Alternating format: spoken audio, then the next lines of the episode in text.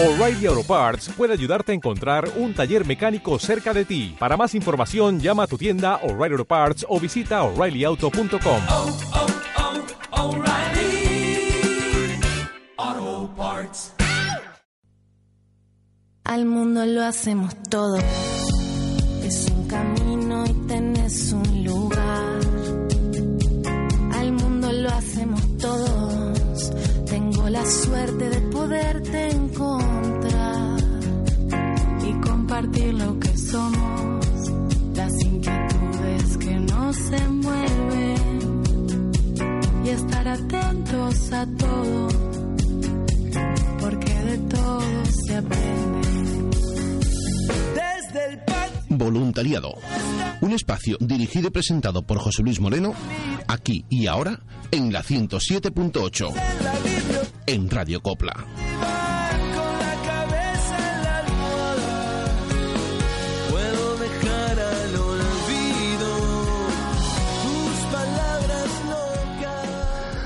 Dijo John Kennedy, no te preguntes qué puede hacer tu país por ti, pregúntate qué puede hacer tú por tu país.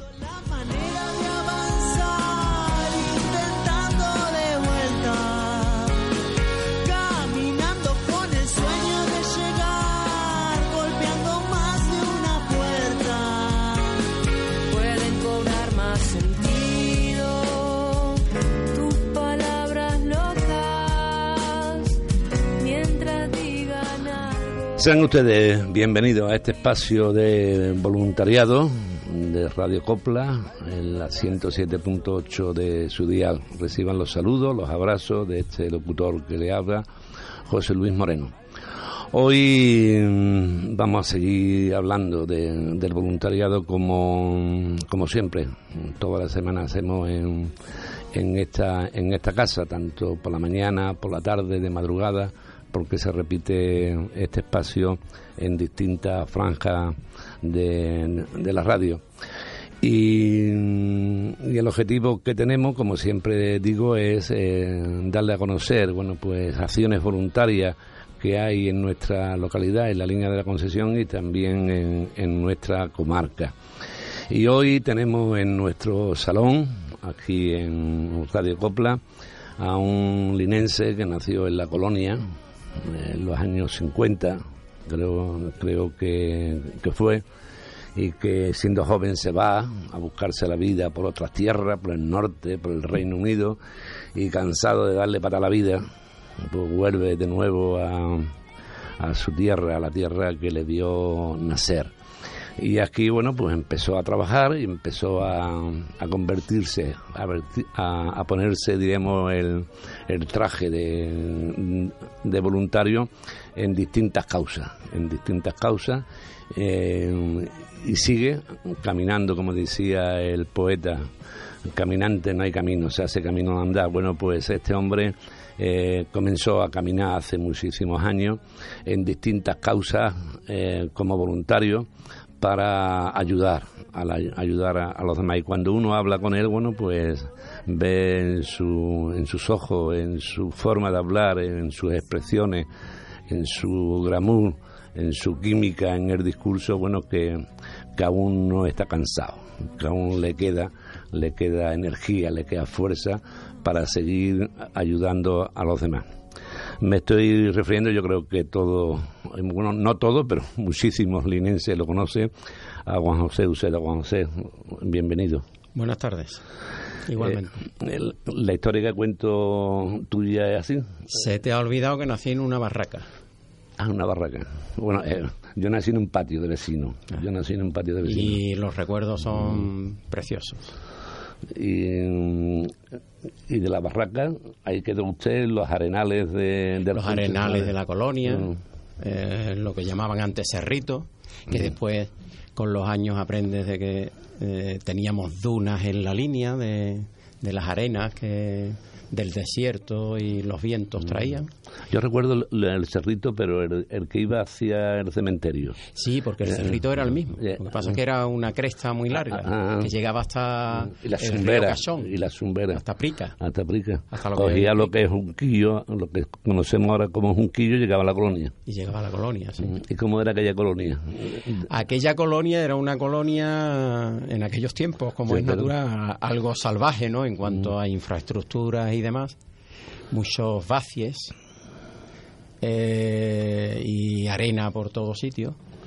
Pero, pero tenía algo muy positivo, ¿no? Que hoy en día se echa mucho en falta.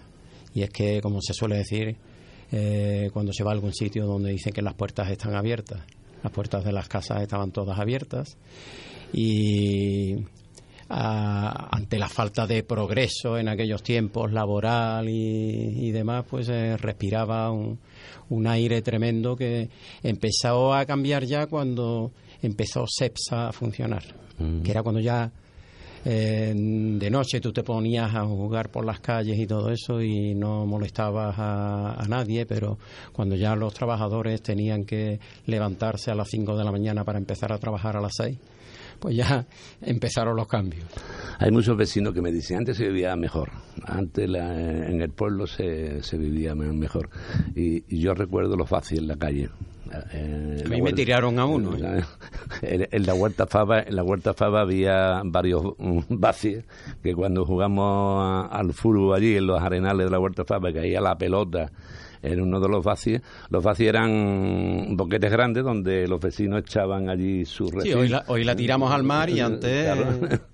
Y, y aquello echaba un olor tremendo y cuando eh, una pelota caía en un vacío, bueno, pues era Había un número, cogerla. había que cogerla, había que cogerla.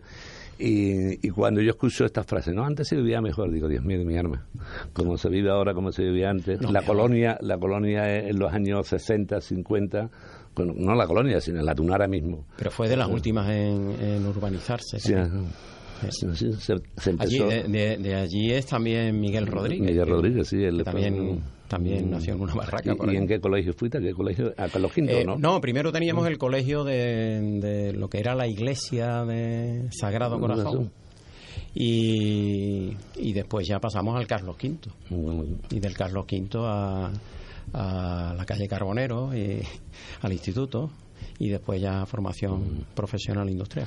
Y era curioso cuando una mujer se ponía de parto en un patio de vecinos, en una barriga de, de este tipo, rápidamente quitaban a los niños del medio, ¿no? Y, y uno escuchaba aquellos gritos, aquellas mujeres que entraban, que salían. Y, al final, bueno, pues la fiesta que se armaba, pues es un niño, ha nacido un niño, ha nacido una niña. Es verdad. ¿Eh? Y hoy en día, bueno, pues eh, un parto se hace en un quirófano, se hace en un, en un, en un centro sanitario de, de alto de alto standing como el que tenemos Pero la- las cosas han cambiado tremendamente, ¿no? Además, era raro el niño que no estaba lleno de postillas. También. Pero también teníamos una cantidad de anticuerpos naturales dentro tremendos, ¿no? Y se morían muchos niños, se morían muchos niños. Eh, mi hermana, por ejemplo, yo no llegué a conocerla así porque era tan pequeño, pero mm, murió de lo que se decía antiguamente, una cosa mala. Y Ah. a lo mejor podría haber sido una hepatitis o cualquier cosa de esa, ¿no? Pero O se ha muerto de pronto, la expresión es esa. De que ha muerto el vecino de pronto. además cuando pues, llegaban, lo- los primeros coches que llegaban por allí eran de precisamente de los médicos. Y, y- y nosotros los niños teníamos que empujar a los coches porque se quedaban en, en- eh, en las calles de arena, se quedaban atascados. Y, y empujábamos a, los- a- a los coches. Y eran, eran precisamente los médicos. Don Eloy, pues eh, en aquellos tiempos ya, ya iba la- allí a la colonia y a otras barriadas de esa forma. Y cuando en la escuela nos daban la leche en polvo de los americanos. ¿te Con la que jugábamos, incluso por las, nos la tirábamos a la cara. Ah, qué tiempos aquellos, qué tiempos aquellos. O cuando se jugaba al fútbol con una pelota hecha de, De- papel, todo, con trapo. Ay, Dios mío, cómo cambia. Lo que pasa es que no estamos nunca conformes con nada, ¿no? Es verdad, ¿Eh? es verdad. Porque, bueno, o sea, ¿qué Eh, nos eh, pasa a los seres a- humanos? En que- aquellos tiempos tú, tú o, o los planteamientos son de, De sobrevivir. tiempos y todo lo demás, eran tiempos diferentes, ¿no? Eh, eran tiempos que tenían sus cosas buenas y sus cosas malas y sobre todo hablando de aquella época que era la posguerra, ¿no? Prácticamente, pues los años 50 y 60 todavía eran años de posguerra. Eh, no había los alimentos que hay hoy, por supuesto, ¿no? Y, y los vecinos ya empezaban a tener cierta envidia, ¿no? A, a otros vecinos cuando trabajaban en Gibraltar, porque de Gibraltar podían traer cosas que desconocíamos nosotros aquí, ¿no? Como a lo que llamábamos baking, ¿no? El bacon, eh, la manteca incluso de, de- el patito, de la manteca, el, patito, y- eh, y el pan con hasta- ¿no? El, hasta incluso los juguetes, el, que, sí, el cakey, ¿no? el queque. Eh, e incluso la carne con beef tan famosa y, y incluso pues no sé los juguetes que, que yo recuerdo que a lo que aspirábamos los niños de entonces era a- al barquito de lata que se fabricaba in situ el latero te lo confeccionaba a tus padres y te lo guardaban para reyes porque no había posibilidad de conseguir otros juguetes, porque en aquellos tiempos en España también se escaseaba y el que tenía más dinero pues podía tener un- una, una muñeca de, mm, de las antiguas, ¿no? O, o cualquier cosita de esa, ¿no? Pero es que de Gibraltar venía, empezaban ya a venir cosas y, y claro, era normal, ¿no? Que, que, había tantísimos vecinos que carecían de todo porque no había nada y, y cuando llegaba un huevo a la casa se lo tenían que comer entre dos o tres. Hasta que ya empezó a industrializarse el tema del pollo y todo lo demás y la cosa fue cambiando. De Yo aquellos recuerdo- tiempos eran malos. Recuerdo En que ese recuerdo que mi madre, eh, yo pequeño y por Reyes me echó un camión de madera que había la pobre comprado ahí, yo qué sé, porque mi madre, en fin, viuda y, y sin ningún duro. Y me había comprado ahí en una librería que tenía Martín de Arda en la calle Clavel. Sí, sí. y me regaló aquel juguete y yo con aquel juguete bueno pues mm, disfruté unos días y el juguete aquel camión de madera desapareció de casa y quién se la ha llevado pues pues no se sabe quién.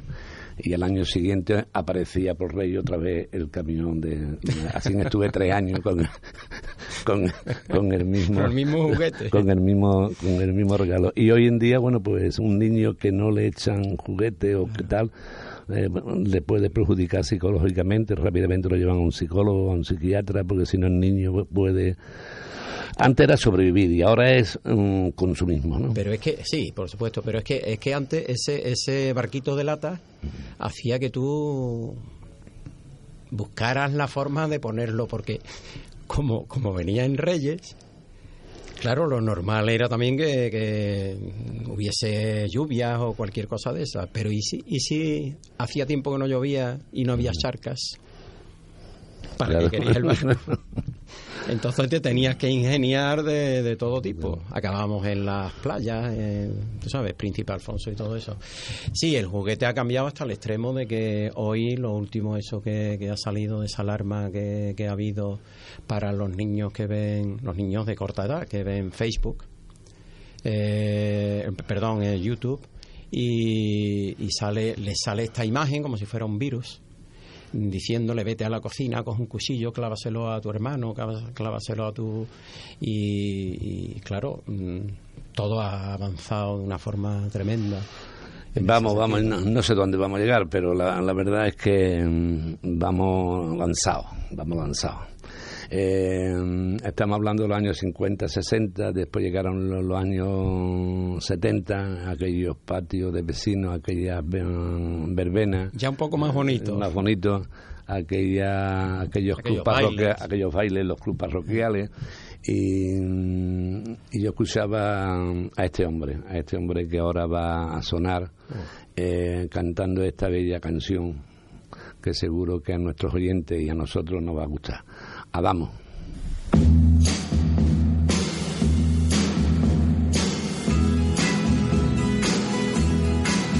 No has de sufrir si escuchas de mis 15 años el cantar. Y ausente estés de las cosas que mi adolescencia fue a soñar. Capricho fue que sin querer ya preparaba este amor. Por eso así yo te lo cuento y te lo canto a media voz. Por eso así yo te lo cuento y te lo canto a media voz. Mis manos en tu cintura, pero mírame con dulzor, porque tendrás la aventura de ser tú mi mejor canción. En chicas que yo conocí y aún algo tuyo yo busqué. Y cuando al fin ya pude comprender que eras tú la fábula que iluminaba mi soñar. Mas este amor es una pena que siendo hermoso tenga un final. Mas este amor es una pena que siendo hermoso tenga un final.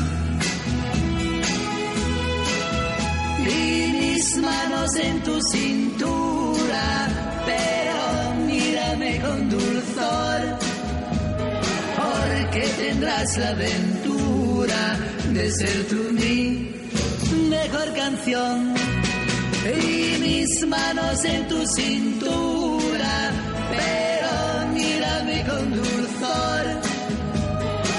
porque tendrás la aventura de ser tú mi mejor canción.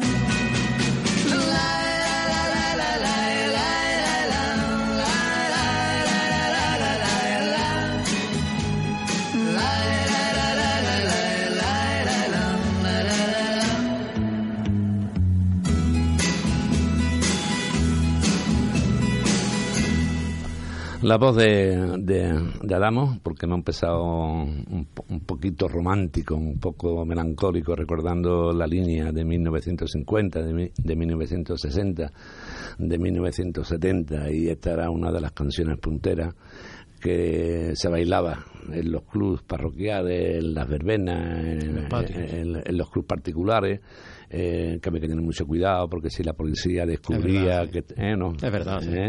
¿Eh? La policía descubría que había en la calle tal un club particular donde se reunía ciertos chicos y tal, pues podía podía causar un disgusto. Sí. Y en los clubes parroquiales estaba el cura en la puerta del salón de baile y cuando sonaba eh, esta canción, pues Era el chivato. Era el chivato. Hay que ver, el mundo, el mundo, el mundo ha cambiado. Useda, eh, ¿te vas de la línea? Y Eh, te vas al norte de España y después te vas a Reino Unido, creo, ¿no? Sí. Eh, me voy me voy de, de- de la línea y, y tenía familiares en San Sebastián y quise ver otras otras expectativas allí, ¿no? Y la verdad es que no fueron nada agradables. Y no fueron tampoco agradables porque tuve un problema eh, bastante serio. Eh, yo siempre he sido, he tenido un carácter muy, muy, Hombre inquieto, sí, pero mm, rebelde, ¿no? ¿con causas o sin causa? En principio rebelde. Rebelde contra muchas cosas, porque tampoco en- había entrado en ningún grupo de, de personas afines al mismo tema, ¿no? Y yo iba, pues, cuando iba de por libre, pues, yo me sentía rebelde, ¿no? Contra, contra la sociedad y contra los estamentos y todo lo demás. Y mm, cuando mataron a Meliton Manzana, en- que fue el primer policía que mataron allí, la ETA, en Irún, eh, yo estaba entonces de, mm, de aprendiz de asesor literario con una compañía que se llamaba Argos, de distribución. y nos enseñaron a nosotros cómo a vender libros, pero cómo, cómo mm, más o menos llevar el tema a, a las familias, a la gente y eso. Y estaba con un compañero allí en una cafetería y se hizo una redada tremenda y querían buscar pues al asesino que había acriballado a balazos a, a esta persona delante de su mujer y su hijo. Por lo visto era un comisario de la policía que había también tampoco había sido eh, una persona, o sea, era una persona que había tenido, pues, había sido un poco, poco severo con, con, con la gente, ¿no? Y, y cogieron a mucha gente y a mí me cogieron también. Y yo sufrí mucho aquello, porque las palizas y todo lo demás que me dieron y haberme encerrado y todo eh, hizo que esa rebeldía se, se volviera más contra el uniforme y contra todo aquello. Por eso me fui a Inglaterra cuando volví aquí. ¿no? no podía ver un uniforme. Yo no podía ver que en el autobús eh, el amarillo que, que nos dejaba en la colonia por, por allí cerca de donde tenía Richardi el chalet. Y y mm, o sea que, dentro del autobús hubiese un policía uniformado y todo fumando. Y, y se molestara porque otra gente había mucha gente fumando en aquel entonces no y echase gente a la calle del autobús y todo mientras él seguía fumando. O sea esa prepotencia que había y todo eso yo no la aguantaba y me fui fuera me fui a Londres donde también tenía familiares y allí empecé una nueva vida nueva diferente. Eso coincidió con el cierre, cierre de la verja que y con mi cumpleaños porque la verja se cerró el, En el 69. 9, el 9 de junio de 1969 y yo cumplía 19 años. Entonces mi, mm, mi mujer y su hermana estaban, eh, ellas son portuguesas y se habían venido aquí a Gibraltar eh, y vi- vivían en la línea y ellas dos trabajaban en Gibraltar. Y ya pues eso supuso el cierre de que tampoco nos veíamos nosotros. Y me fui, eh, cogí el barquito que salía de Algeciras, porque da- ya desde la línea no se podía pasar a Gibraltar o viceversa. Tiene que tocar Y, África. y los últimos barquitos que dejaron fue desde Algeciras a Gibraltar, para que los Mm. decían que era para que los trabajadores recogieran las herramientas o los últimos papeles que tuvieran Mm. que arreglar. Todos despedidos, ¿no? Bueno, todos despedidos. todo- se les había quitado ya la oportunidad de trabajar en Gibraltar. Y entonces eh, esa noche dormí en Gibraltar y al día siguiente, fecha de mi cumple y todo eso, pues para Londres. Por eso recuerdo también el día del cierre de, De la verja. porque coincide con eso. ¿no? Y allí en, en Londres, pues me fui formando ya en, en- aparte de trabajo y de los estudios que, que hice, eh, pero me fui formando personalmente en el tema humanístico y otros temas, ¿no? Y fui adquiriendo conciencia sobre los temas medioambientales, donde aquí, pues en aquel tiempo mm, estábamos muy desfasados todavía, no conocíamos grandes cosas, y sobre derechos humanos. Y allí me casé, allí tuve a mis dos hijos.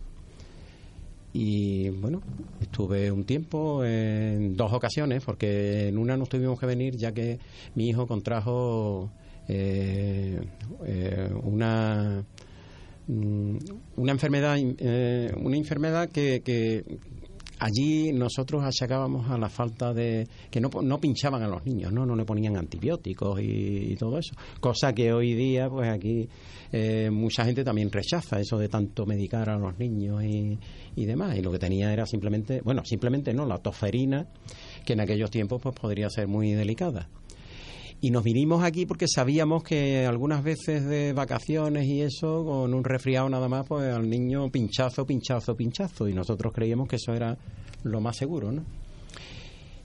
Pero el niño curiosamente se curó y después lo vimos nosotros que eh, una de las mejores curas para la tosferina es la alta presión aérea, sobre todo un viaje en avión de más de 8.000 metros de altura, mm, una- un tiempo de una hora o algo más, ¿no?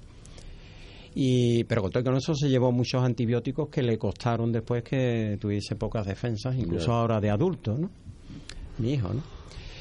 Y nos fuimos otra vez. Yo tuve aquí buenos trabajos, siempre los he tenido. Y, y nos fuimos Nos fuimos, y digo, tu- tuve buenos trabajos porque fui director de, de Food and Beverage, que es de comidas y bebidas eh, en una red eh, hotelera en, en la Costa del Sol. Y estaba bien, pero yo ya también añoraba Inglaterra mucho, ¿no? Aquí todavía no habíamos evolucionado nosotros, estaba el tema de Franco todavía también por ahí, y nos volvimos a ir. Y, y bueno, mm, llega un momento en el que te planteas si te vas a quedar allí o te vas a venir, porque ese es un problema que tenemos todos los inmigrantes fuera, ¿no? En, el edificio donde yo vivía, arriba había una mujer gallega y su marido gallego. Y nos daba mucha, mucha pena que ella más o menos, pero que el abuelo no entendía a los nietos, porque los nietos habían nacido allí. Y sus hijos, ya alguno, uno de sus hijos, el más joven, le costaba trabajo también entenderse con el padre. Y nosotros dijimos, aunque eh, no tenemos problema con el inglés, pero si nosotros nos quedamos aquí, mm, nuestra descendencia va a ser toda mm, británica, ¿no? Si nos vamos a ir, no andemos siempre protestando de que si nos deberíamos de ir, que si las playas, que si el verano, que si el tiempo que hace aquí y todo lo demás. Y, y lo mal que se vive en el extranjero también, dependiendo de, un trabajo y de, de un horario y de un sistema que para nosotros es muy difícil de, de seguir, ¿no? Entonces dijimos, pues vamos a marcarnos una fecha. Y la fecha fue el 2 de agosto de 1982. Y dos años antes nos, teníamos, nos, estábamos- nos concienciábamos todos los días que para esa fecha nos veníamos y nos vinimos. Llegate, llegate a la línea, eh, te incorporaste a la vida, te incorporaste tal y empezaste, bueno, pues de, mm, a hacer cosas por los demás. Eh, hay gente que dice, usted está en todos los frentes. Es verdad. Eh, ¿Qué pasa? Empecé, empecé Tiene a tiempo trabajar tu en el puerto de Algeciras, un puerto que estaba empezando a evolucionar y me pilló, me pilló a mí en un buen momento, ¿no? Y además, de hecho, tuve un, un buen trabajo que se culminó siendo director de operaciones portuarias allí en, en la empresa Terminales de Algeciras, que era de- fue absorbida después por Maersk. Y, y ocurre que, claro, mis hijos ya vienen aquí a la escuela, uno en el San Felipe y otro en la Velada, y recuerdo que en una de las reuniones de padres de alumnos, pues a mí me preocupaba mucho que debido a las drogas y todo ese problema, los colegios se habían convertido en cárceles. Y en la velada me asustaba a mí, después de haber visto mm, cómo se esmeran en este tema en el extranjero, y me preocupaba a mí que hubiese un incendio o cualquier cosa, que también se oían por ahí, que los había, y, y que los niños no pudiesen salir del colegio. Y entonces empecé a pelear, a, a reivindicar una escalera de incendios en el colegio Velada. Y bueno, ahí ya pues me metieron en el APA del colegio y ya empezó mi vida social, digamos. Claro, empiezas a... a pe- a- ya llegamos a ser con la flapa antigua, ¿te acuerdas, no? Que estaba José Luis Samizo, el de aquí, y Pepe Vera y toda esta gente. Y, y recuerdo que yo me dediqué al tema de la seguridad en los centros, de toda la comarca, ¿eh? después cuando fuimos con Flapa. Y, y bueno, estás, estás ahí y la gente a lo mejor te ha escuchado ya en algunas radios diciendo algunas cosas. Y me sale un día mm, tres mujeres, tres señoras, que son Micaela, eh, Carmen Mm. y, y otra prima de una de ellas, que Soledad, que todavía vive en Carmen y eso, pero murió, como bien sabes, Micaela. Micaela murió la pobre. Y se me acercan diciendo que si el problema de las drogas, que si los niños, que si se les había muerto ya dos de ellas dos, y todo lo que podríamos hacer. Y yo la llevo a la radio, a una radio que estaba en, en Junquillo precisamente. Y ya de ahí, pues, como teníamos, debido al APA del colegio, teníamos eh, charlas y demás, pues las introduje a una de las charlas al colegio. Y, y de ahí decidimos de crear la coordinadora despierta, que fue pionera en España en el tema de lucha contra las drogas. Y bueno, ya poco a poco fueron surgiendo otras cosas, como, como, como es el tema sanitario, porque los facultativos de- del hospital mm, alarmaron a la población, hicieron una convocatoria eh, frente al hospital en la Asociación de Vecinos San Bernardo, que fue de las primeras. Y bueno, dicen que se van a llevar la UCI de aquí de este hospital, las Recuerdo. Algeciras, porque todos se lo querían llevar a Algeciras. Y Vale, mm, tú estás allí de oyente y todo lo demás y hay personas que a lo mejor les impresiona más o menos, pero mm, yo quizás fui la persona que empezó a recoger nombres y eso y, y creamos la plataforma cívica en defensa del hospital, también pionera en España, porque Que entonces se no había convocó, este se convocó la primera manifestación Sí. a favor del hospital. Fue una manifestación numerosa, numerosa. Esa y la droga, porque recordemos Sí, que, no, que, ahí eh, la la, lucha. primera que se hizo para las drogas era tal el sentir del problema en la línea que mm, 18.000 personas acudieron, según los medios de No, no. Eh, Los las eran gigantes, ahí se colaboró tremendamente y claro, eso se hizo, de, de eso se hizo eco toda, toda España y constantemente teníamos a medios de comunicación aquí. Sí, pero, que- pero seguro, Lucera, de que tú alguna vez en tu casa, tu mujer, tu, tu gente, eh, tú sentado allí y dices, bueno, yo estoy metido como voluntario en, en cinco o seis frentes a la vez y, más, y- más, y- más. y en más, eh, mm, que es complicado, es complicado. Complicado buscar horario porque tú el trabajo que siempre has realizado a favor de, la demás, de los demás es sin recibir nada a cambio. Y tú te planteaste, ¿y merece la pena? Hay, hay muchas veces que, por ejemplo, ahora estamos con, con un tema muy preocupante, que no es nuevo y que en la línea ha ocurrido muchísimas veces, algunas veces con éxito, como por ejemplo el caso del niño Andrés, Mm. Eh, me refiero al tema de la médula ósea, ¿no? Y otras veces, pues como la niña Zaida o otros niños con otros cánceres o algo, no, no ha sido así.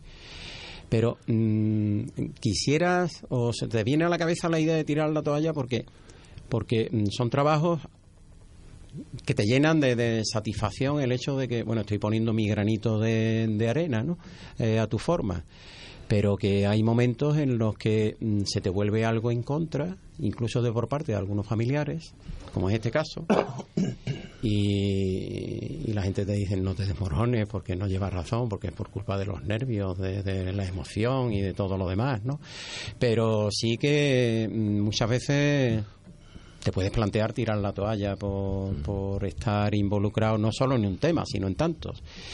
Y estar en varios temas se, se puede compaginar desde el momento en el que eres tú el que citas. Pues yo tú dices, vamos a hacer una reunión. Tú sabes los días que tú tienes libre, tú no vas a faltar. ¿Entiendes? Pero vamos, ahí en la línea tenemos la suerte de eh, tener un tejido social, mm, quizás a lo mejor por las peculiaridades que tiene nuestro pueblo, ¿eh? por la cantidad de, de niños que hay que lo pasan muy mal. eh, y las cantidades de personas que hay que no tienen esa asistencia, por ejemplo, de Cruz Roja, que ya no existe en la línea, pues eh, en la línea una cantidad de personas que no se llaman ni son conocidas, como puedo ser yo, pero que están todos los días luchando en secreto, eh, ayudando a, personas por todos sitios. ¿no? Y es como el que le gusta la balona o le gusta cualquier otra cosa. A mí me gusta esto. De esto vamos a hablar después de escuchar la voz de, de Juanita Reina. ¿Te gusta la A mí copla? me gustan todos los que yo cuando estaba en Londres, lo primero que hacen los emigrantes es llevarse de todos los discos de aquí para que no te falte nunca la voz de, de ningún cantante español de aquellos tiempos. ¿no? Bueno, y sobre todo Juanito Valderrama cantando Yo soy un emigrante. Ah, y aquello, Lagrimones. lagrimones. Bueno, pues vamos a escuchar la voz de una mujer, porque estamos en Radio Copla. Eh, Juanita Reina cantando un tema, Eh, ahí, ahí hay que morir.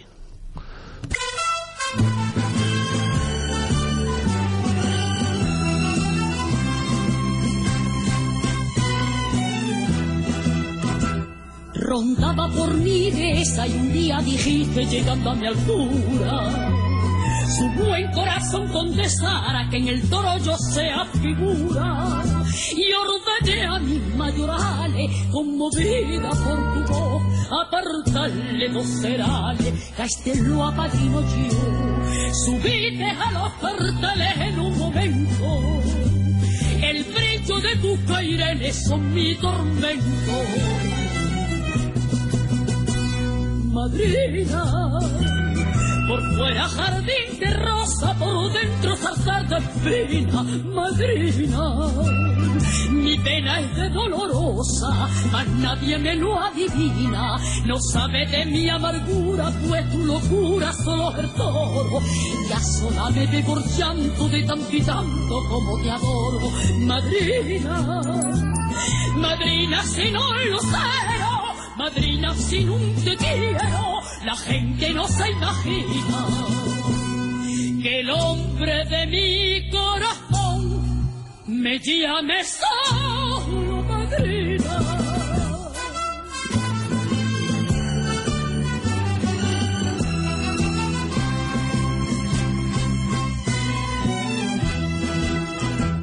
Por culpa de una sonrisa que echaban los ojos que habían barrera. Divisa sembró de amapola tu estampa torera.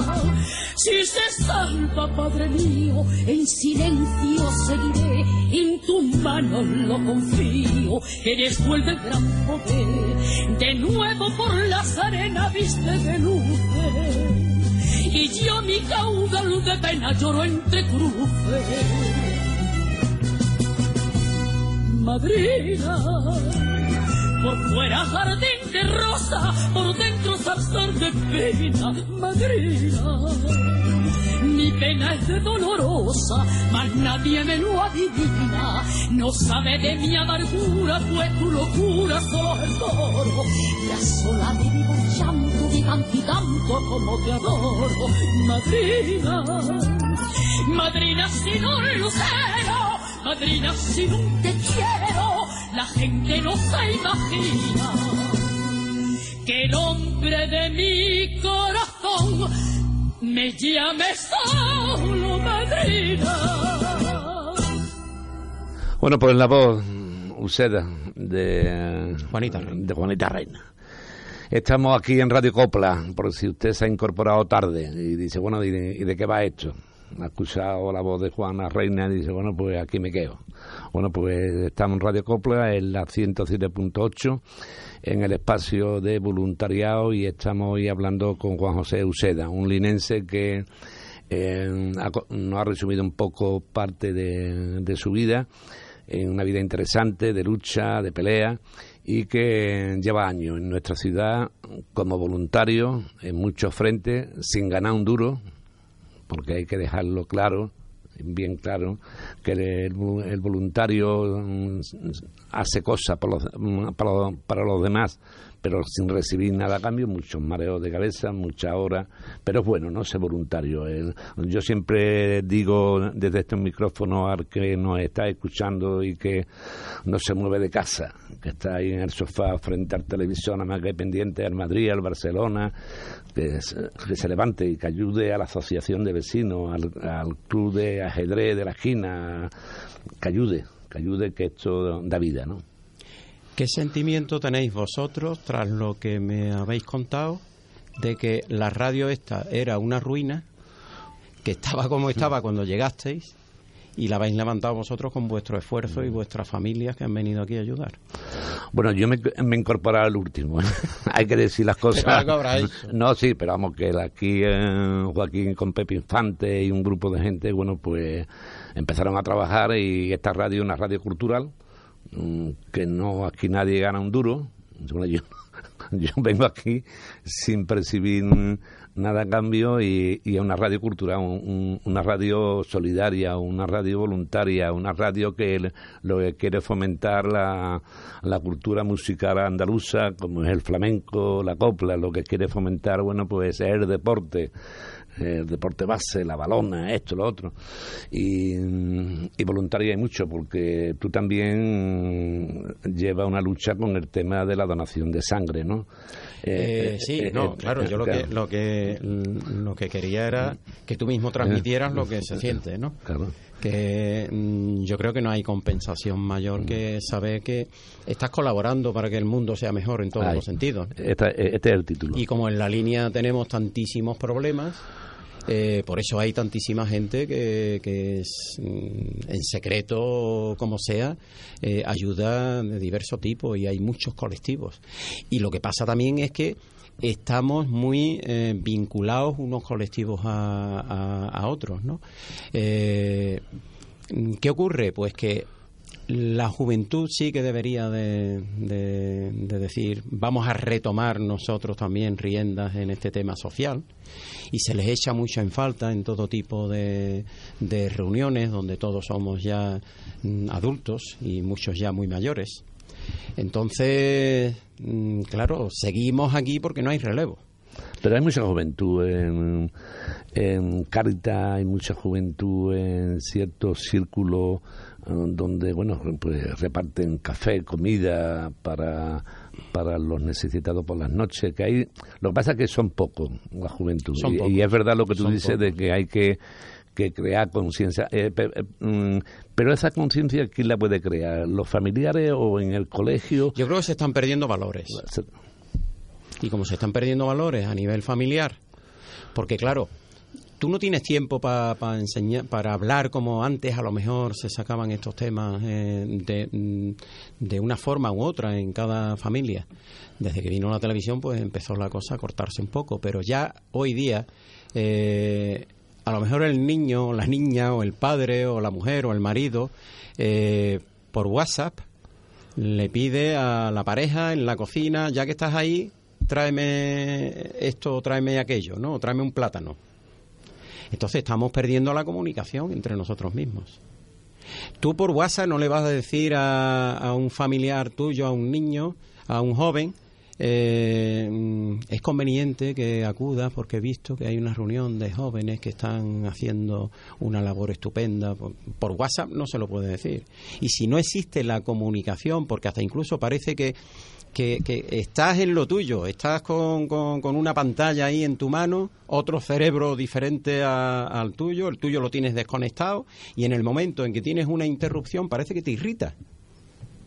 Entonces, se están perdiendo valores de, de esa No, forma y es el muy punto, difícil.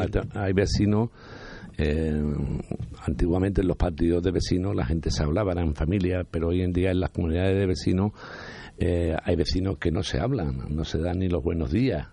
Y, y puede ocurrir, ocurre de que hay una persona mayor que vive en el Totalmente, tercero y es muy tal, lamentable. ¿eh? y, Y mueren, ¿eh? y, y mueren solas, Mueren solas. y ningún vecino ha dicho, bueno, pues vamos a, a ver qué le pasa a esta mujer, Sí. vamos a llevarle un plato de comida, Se ha vamos dado a... el caso de ambulancias que han ido a recoger a, a enfermos que han llegado al hospital y cuando ya hay que darle el alta al hospital porque tenemos un gravísimo problema aquí en la zona, sobre todo en la línea de la Concepción, que perdimos las plazas que teníamos para crónicos porque cuando hablamos nosotros de faltas de, de camas para los mayores, que también están reducidas, eh, queremos incorporar también toda esa cantidad de crónicos que había. En la comarca, pues, había 100 camas para crónicos que los tenía el hospital eh, de la Cruz Roja Antigua en Algeciras y al menos la línea tenía 40 camas reservadas.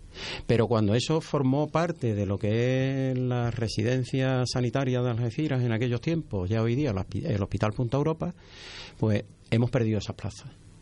Y esos crónicos Van a su pues, casa. acababan en el hospital. Ya, ya. Pero en el hospital solo los tienen en el tiempo de su eh, inmediata recuperación por sobre todo los problemas que tienen cardiorrespiratorios y a la calle.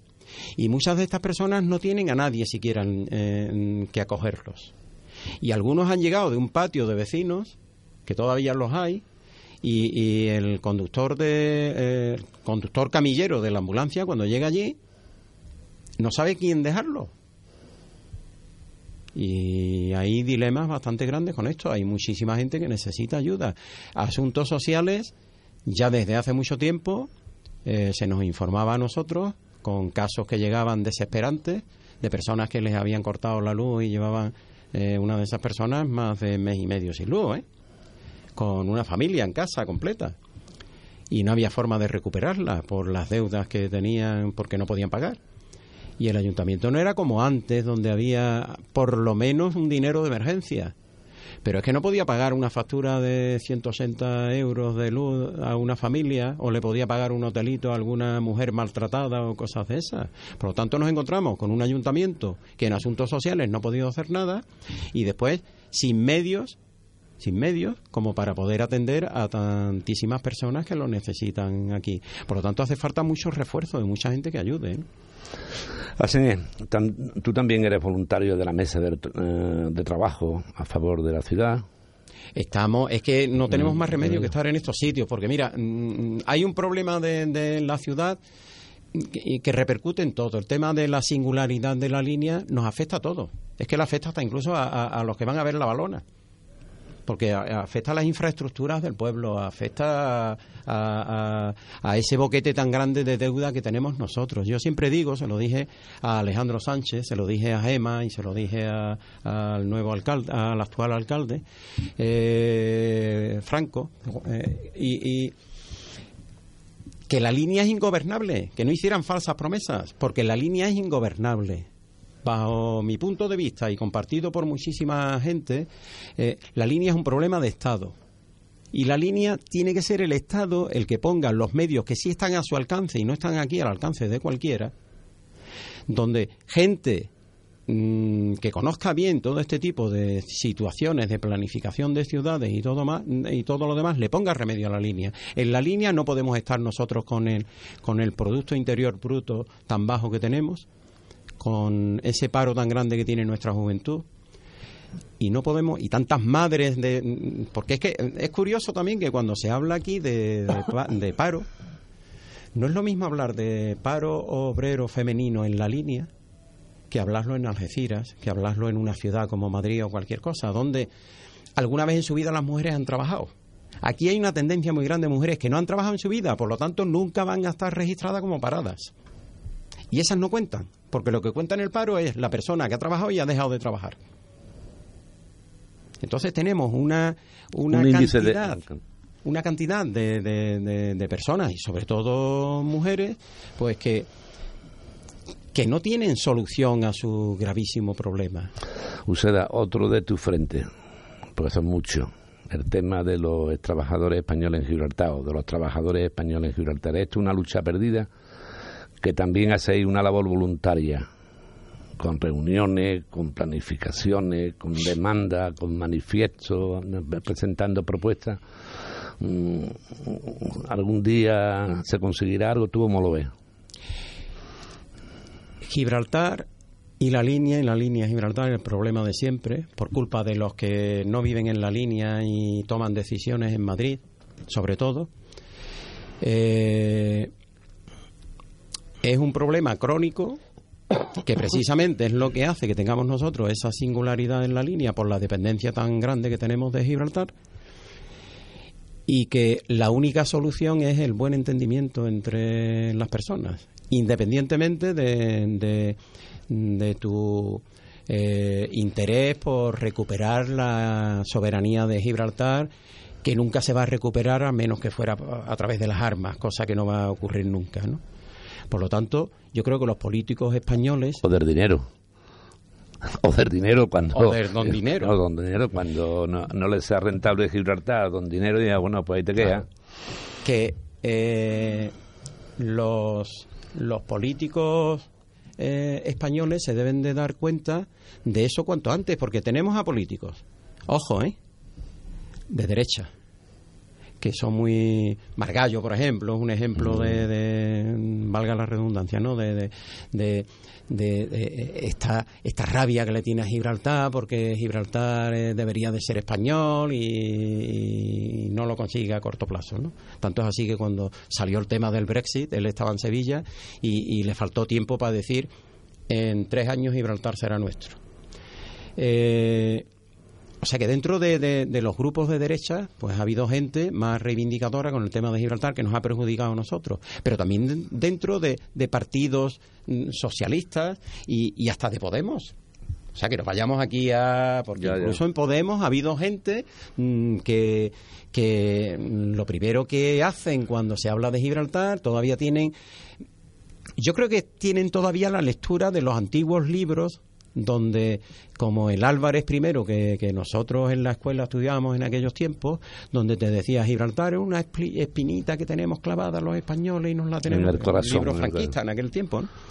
Y, y todavía tienen esa, ese concepto de lo que es Gibraltar, porque también eso lo fomentan los medios de comunicación, porque no es lo mismo un periodista de aquí de la zona que hable de Gibraltar a que venga, yo qué sé, Reverte o cualquier otro, o aquel que vino, Medina, ¿te acuerdas? En Mm. aquellos tiempos, que vino dos días aquí a ver la ciudad y a hacer un artículo sobre lo que era Gibraltar y la convivencia con la línea, y dijo los niños de la línea nacen con los ojos azules porque sus madres son prácticamente prostitutas de, de- de los que vienen a los barcos a Gibraltar. Ah, aquel artículo creó polémica y tal. Y, y creo todo. Pero el, mm, es una lucha que tú llevas con un grupo también de linenses voluntarios, como la lucha que yo te veo por la calle, en muchas ocasiones repartiendo papelitos, invitando a los vecinos a que donen sangre.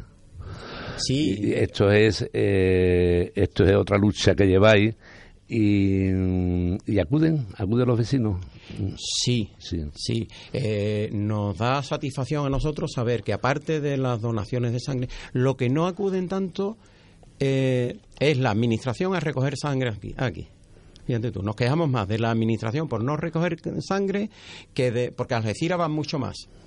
Pero a lo mejor es también porque cada vez que vienen aquí sacan más sangre, porque preparamos más a la gente. No porque tampoco sean más o menos solidarias, que en la comarca la verdad es que mm, la gente es muy solidaria en esto, ¿no? Pero eh, en cuanto al tema de lo que es la donación de hacerse donantes de médula ósea, sí que hemos recibido hasta certificación por parte de la Organización Nacional de Trasplante y de la Federación Nacional de Donantes de, Sangre, Órganos y Médula Ósea, eh, de FENA12. Hemos recibido certificaciones eh, situándonos a, nos- a nosotros en una de las zonas donde hay mayor índice de futuros donantes de médula ósea por mil habitantes. Y eso es chapó, ¿no? Eso es, eso, eso es algo que De alegría. es una de las cosas que tú dices que cuando trabajas para algo, ¿por qué? Pues porque como esta niña Sara, de la que se está hablando ahora, pues mueren muchísimos niños y adultos en los, eh, en los hospitales de todos sitios eh, cuando sus leucemias o linfomas o cualquier problema de la sangre eh, ya con los medios que lo están tratando, incluso quimioterapia, no se solucionan y recurren a que mm, tiene que haber un donante para ellas, que entran en las listas internacionales RETMO de la Fundación Carreras. Eh, entonces cuando, cuando, cuando eso ocurre se hacen llamamientos y todo lo demás y la, la- la gente pues la verdad es que colabora, colabora bastante. Bueno, pues Juan José, contigo habrá espacio, espacio porque nos tiene que contar muchas cosas, porque la verdad es que... Bueno, pues pide, Eh, pide ahora donantes que hacen falta. No, no. Ahora, eh, ahora hacen falta. ah, ah, bueno, pues hacen falta donantes. Hacen falta donantes. ¿Dónde pueden muchas ir? personas que se hagan donantes de médula ósea. Eh, al mismo tiempo aprovechar las donaciones de sangre donde también uno se puede registrar. Para hacerse donante de médula ósea tiene que tener entre 18 y 40 años, no puede tener más de 40 años. O sea, 39 años y 12 meses. Que nosotros no valemos. Ya, nosotros- Ya no valemos nosotros para eso. Ya hace falta.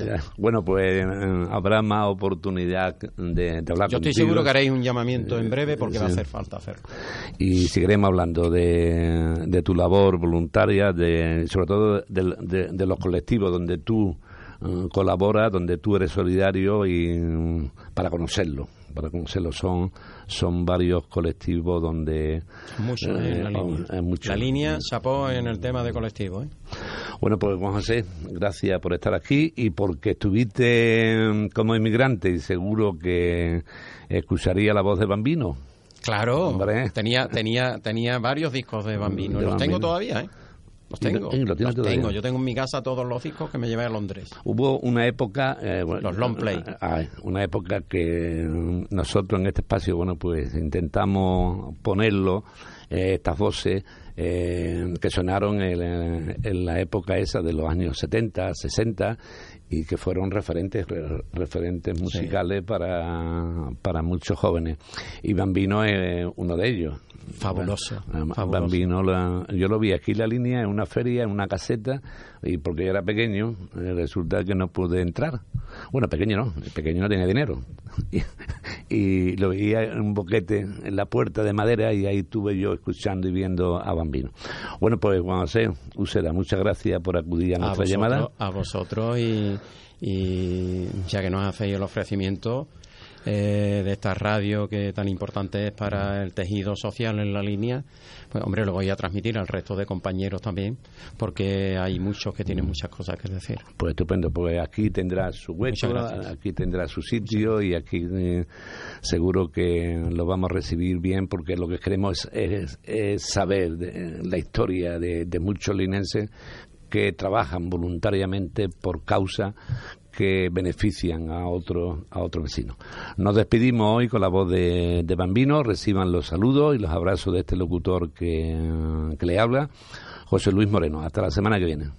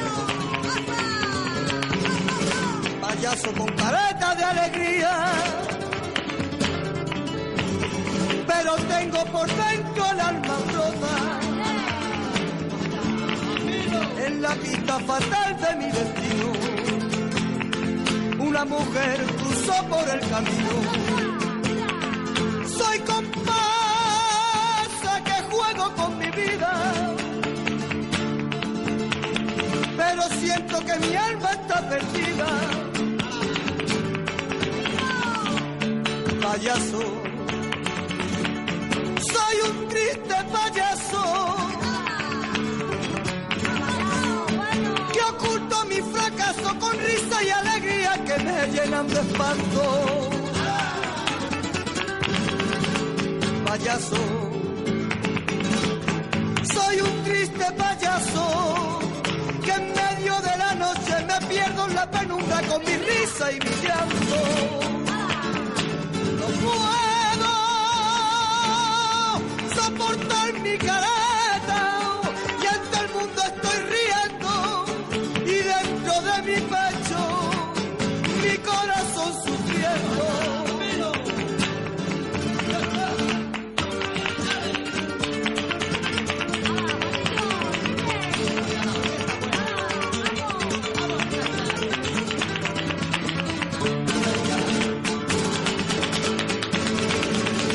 Payaso, soy un triste payaso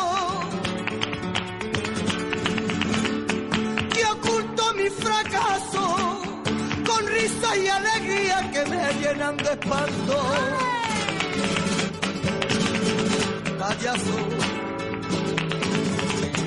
soy un triste payaso que en medio de la noche me pierdo en la penumbra con mi risa y mi llanto. No puedo soportar más mi careta y ante el mundo estoy riendo, pero dentro de mi pecho mi corazón sufriendo. Y ante el mundo estoy riendo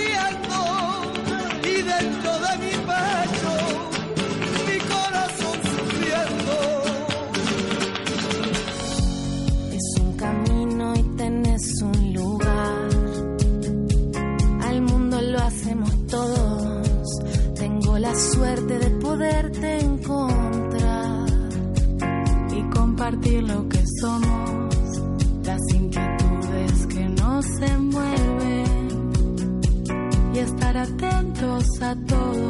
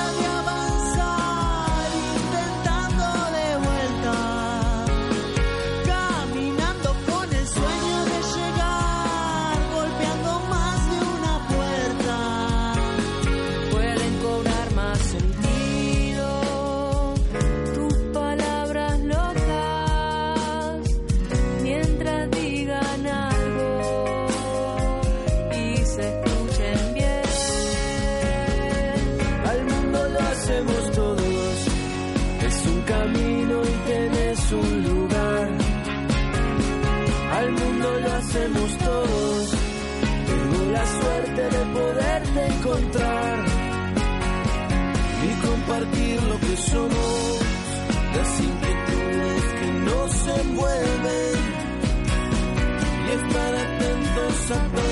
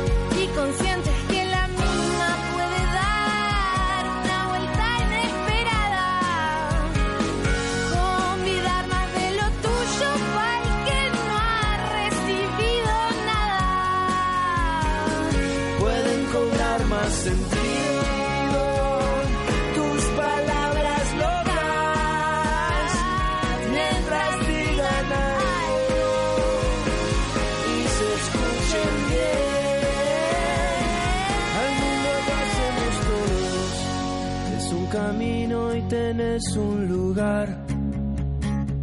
Al mundo lo hacemos todos. Tengo la suerte de poderte encontrar.